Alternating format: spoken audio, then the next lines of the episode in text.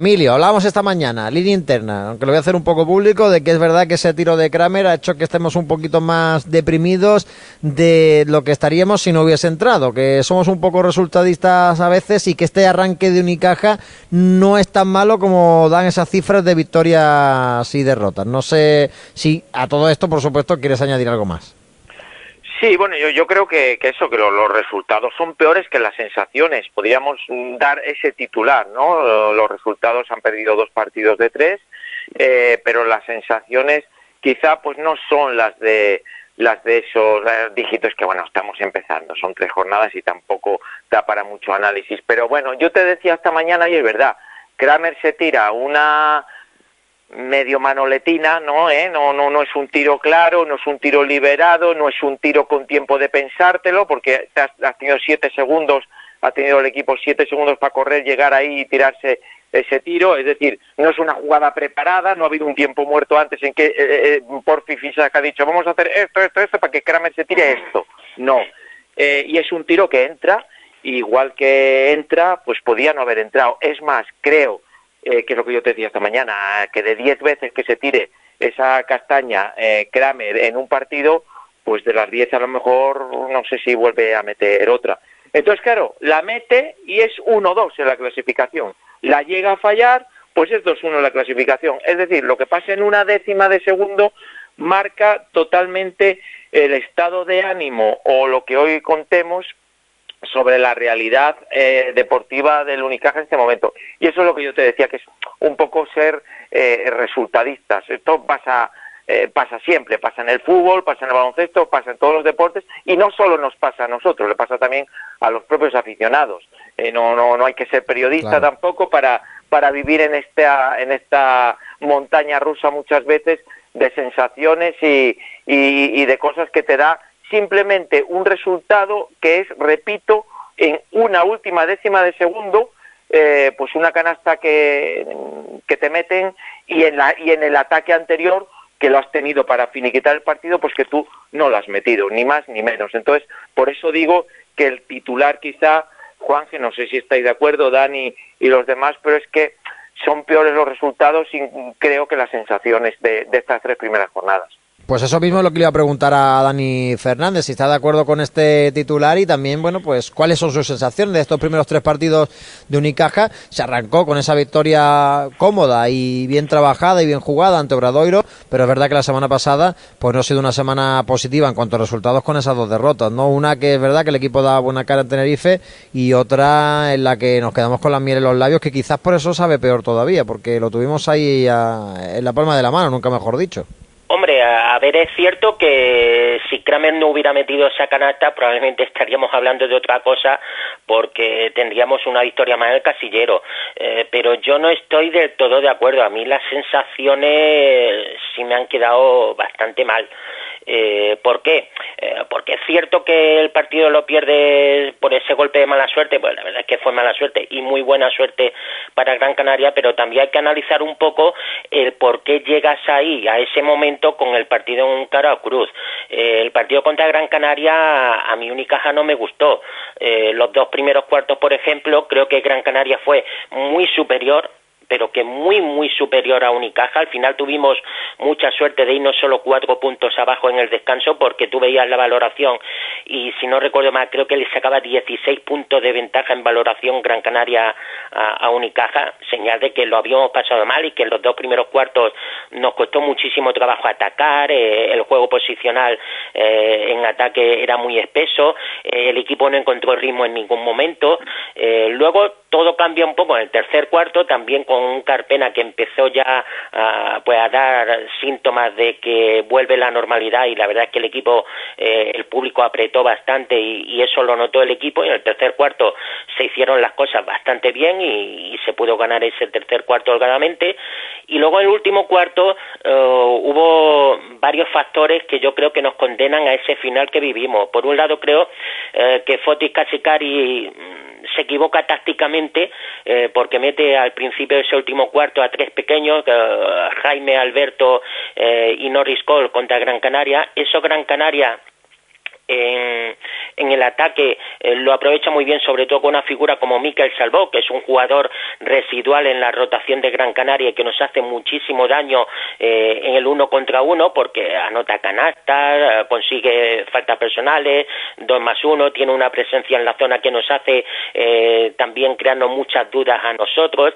la verdad es que ahí yo a Foti no le vi del todo bien porque, bueno, yo sé en verdad lo que él buscaba. como te decía antes, el equipo no había tenido ritmo en la primera parte y bueno, él buscaba con los tres pequeños, pues lógicamente tener más control de balón, más rapidez, que el partido fuera un poco más rápido porque eso nos favorecía a nosotros pues para atacar y para correr. ¿Qué pasa? Que tú eso lo puedes hacer y puedes jugar con tres pequeños cuando tienes otros dos jugadores que dominan tu área que y que dominan tu capacidad defensiva. En el momento que no lo tienes, como le pasaba a Unicaja, pues claro, tienes un desajuste tremendo y quizás mmm, Fotis eh, aguantó demasiados minutos con esos tres pequeños en cancha. Y yo creo que eso fue decisivo porque teníamos siete, ocho puntos de ventaja. Gran Canaria, mm, gracias a esos minutos, se nos acercó, eh, puso el partido ya igualado y ya aunque luego volvimos a una rotación normal, pues la verdad es que el partido estaba igualado y entramos en el último minuto a un cara cruz y claro, cuando tú te juegas un partido a la ruleta rusa, pues tienes muchas posibilidades de perderlo. Que estamos de acuerdo que Gran Canaria tuvo muchísima suerte en ese tiro, que Chris Kramer acabó con cero de valoración el partido a pesar de meter esa canasta, lo cual nos da la idea del partido que hizo el chaval, ¿no? Pero mm, es que eso puede ocurrir. Cuando tú te lo juegas todo a la ruleta rusa, pues al final corres el peligro de que al final pues te maten, ¿no? Y, y es lo que ocurrió. Pero Entonces, Dani, bueno... Dani, Dani, Dani, si tú haces ese análisis global de todo, tú tienes que hablar del arbitraje. Yo no, yo, yo he hecho un análisis muy somero y no hablo del arbitraje, pero si tú empiezas a analizar todas esas cosas, tú te tienes que contestar a tu misma pregunta de por qué el Unicaja llegó tan poco desahogado. Al final, si tú ves el partido, verás, yo, yo de verdad, ahí está, ahí está llevo 20 años en el periódico, Emilio, buscar eh, crónicas perdona. mías. Eh, ¿Perdón? No, que vimos incluso a Darío Brizuela clamar en redes sociales, escucha, Emilio. Escucha, yo llevo 20 años en el periódico y no soy susceptible de que nadie me llame llorón, porque con contadas, en contadísimas ocasiones hay una crónica mía en la que me centro en la labor arbitral o le echo la culpa a los árbitros. Pero el otro día, si, Dani ahora ha dicho muchas cosas que no le falta razón, pero es que es imposible llegar al final del partido más desahogado si los árbitros han cometido siete errores en jugadas claves, que son errores civilinos, además, civilinos, que son los que no te permiten llegar desahogado al final. Ni tres, Dani, ni tres pequeños, ni tres altos, ni Fotes Casicares, ni la madre de Fotes Casicares.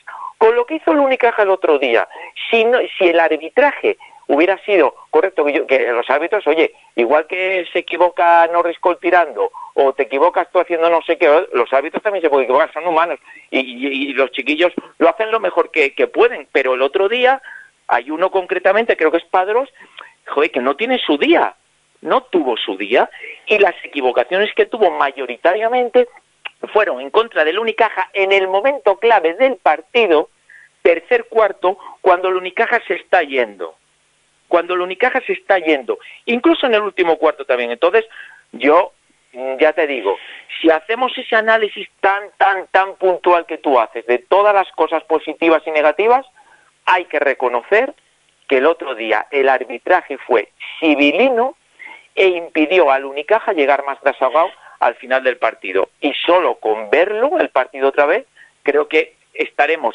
todos los peninsulares, al menos, estaremos de acuerdo. Supongo que habrá gente en Las Palmas que no opine igual, pero las a cosas ver, que son, eh, Mira, el partido fue lo que fue y yo lo he analizado, ya te digo, desde el punto eh, de vista del aficionado de baloncesto que lo veo objetivamente. Luego podemos hablar del tema arbitral que también tiene, eh, digamos, su tertulia aparte, ¿no? Una cosa en es analizar.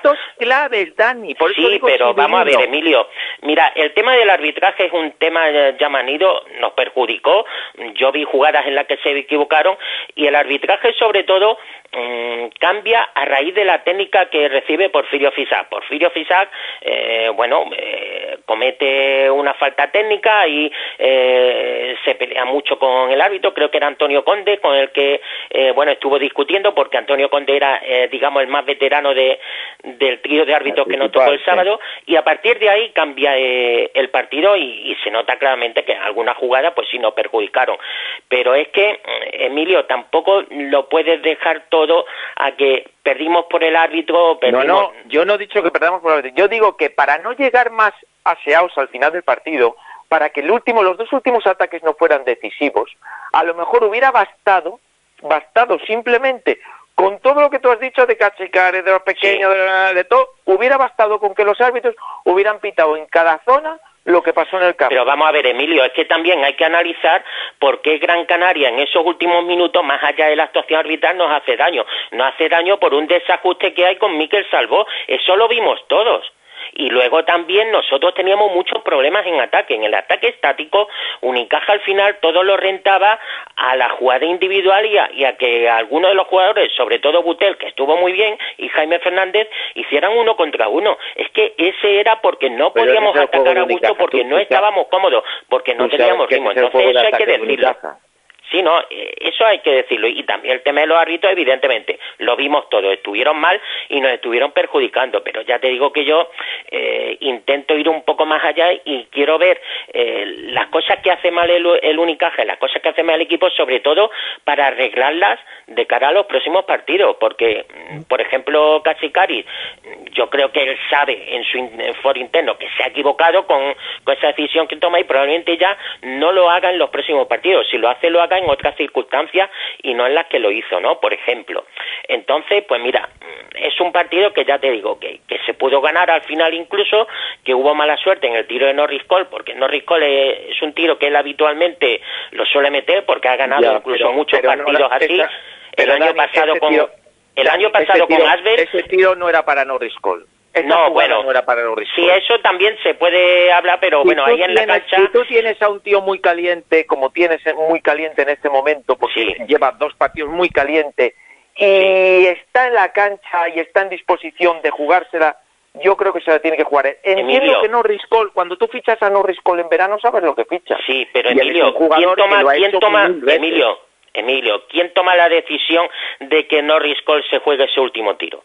Norris Cole. Exacto, ahí a lo que damos. Es que Norris Cole en la última jugada, eh, si la repasas, está botando el balón, tiene el balón controlado, se le acerca a Jaime Fernández porque hay un, hay un bloque de continuación para que Jaime Fernández reciba el balón y Norris Cole no se lo da y Norris Cole dice, me la juego yo. Sí, entonces, tal cual. Claro, y además te digo, Norris Cole ha ganado muchos partidos con ese tiro. El año pasado con Villarban, yo le recuerdo en Euroliga, no sé si fue contra el Berlín o, con el otro equipo alemán, el Bayern de Múnich, Norris Cole gana el partido así. Con es, un, tiro... es un finalizador y está que por eso te digo que cuando tú lo fichas en verano, tú sabes lo que fichas y sabes que se va a jugar la última, pero, pero también te digo una cosa, cuando vuelva a Brizuela, eh, que volverá pasado mañana, y si no vuelve pasado mañana vendrá cuatro dentro de cinco días, pero que, que, que, que va. Yo, es, las últimas jugadas de los partidos del Unicaja van a ser, de verdad, van a venir todos a buscar el balón al que saque de fondo y nos vamos a hacer personales entre nosotros. No, mira, es que eso también va a ser... Venezuela, Jaime, Norris Cole, Butel, que también le gusta tirarse la última, sí. Mm, de verdad... Mm, Hombre, yo, mira... Hay estoy aquí con las... Eh, ¿eh? Perdonad que os corte porque estoy aquí con las palomitas disfrutando, como cuando alguien están ahí los dos en Twitter, porque es una pasada, ¿no? Escucharos hablar de baloncesto, las dos versiones, ¿no? La un poquito más eh, optimista sobre Unicaja, la de Dani a lo mejor un poquito más pesimista o, enfocando más en, en errores propios de, del equipo. Y la verdad es que, me parece súper interesante, pero por avanzar un poco, por tirar un poco hacia adelante con, eh, con este Unicaja, es verdad que estas dos derrotas han hecho que vuelvan algunos fantasmas del pasado, o al menos en mi opinión.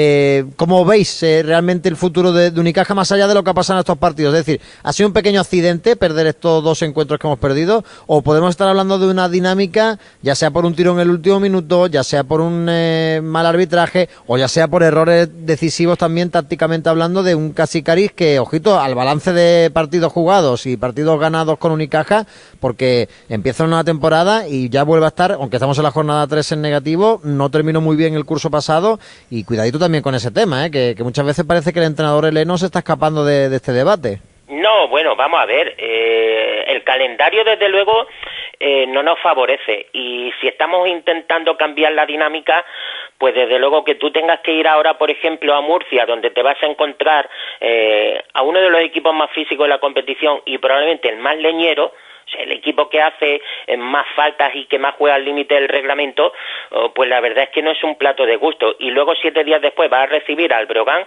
que es el equipo revelación de la temporada, que ya vimos oh, como el otro día el Palau hizo un partidazo contra el Barcelona, que iba líder hasta ese momento y que tampoco va a ser fácil. Entonces, claro, a mí esas, esas dinámicas me preocupan porque si tú ahora, ah, Dios no lo quiera, pero pierdes estos dos partidos, te pones uno cuatro y ya entonces sí que saltan todas las alarmas, pues peligro la Copa del Rey, eh, casi Caris estaría muy discutido y entonces entraríamos en, una nebulosa que desde luego mm, no nos favorecería.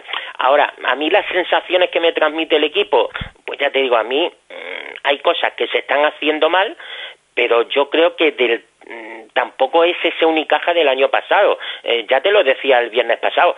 Si Unicaja, el partido que hace en Tenerife, eh, llega a ser el Unicaja del año pasado, lo pierde de 20 puntos y afortunadamente pues vimos un equipo que nunca le perdió la cara al partido y que estuvo cerca de ganarlo a pesar de que eh, Tenerife fue superior. El sábado, pues bueno, el equipo, a pesar de que hizo cosas mal y que probablemente durante más minutos del partido hizo más cosas mal que bien, al final llegó con el partido igualado y lo pudo ganar y de hecho debió de ganarlo. Entonces eso debe servir a los jugadores eh, para, bueno, para pensar que están haciendo cosas bien y que ahora lo que hay es que apretar los dientes y sobre todo tener mucho cuidado porque, ya te digo, eh, los rivales no van a perdonar y tenemos ahora un calendario que puede parecer a, simple vista asequible, pues bueno, juega con Murcia, juega con Brogan, mm, no son en teoría equipos que vayan a estar en playoff, pero ojo con las dinámicas porque claro, son dos equipos que están en muy buen estado de forma y nosotros, eh, a pesar de no haber hecho las cosas tan mal, tan mal, tan mal, sí tenemos muchas dudas y, cosas que corregir. Entonces confiemos en que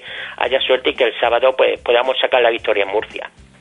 Emilio, por finalizar, que, hemos llegado casi a las 3, eh, por dar una réplica a esto que hemos hablado del futuro y de los próximos días de Unicaja.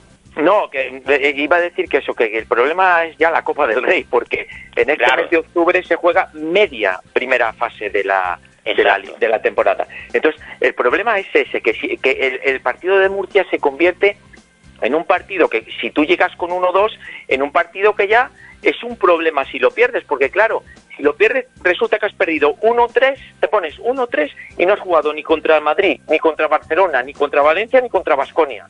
Y estás 1-3.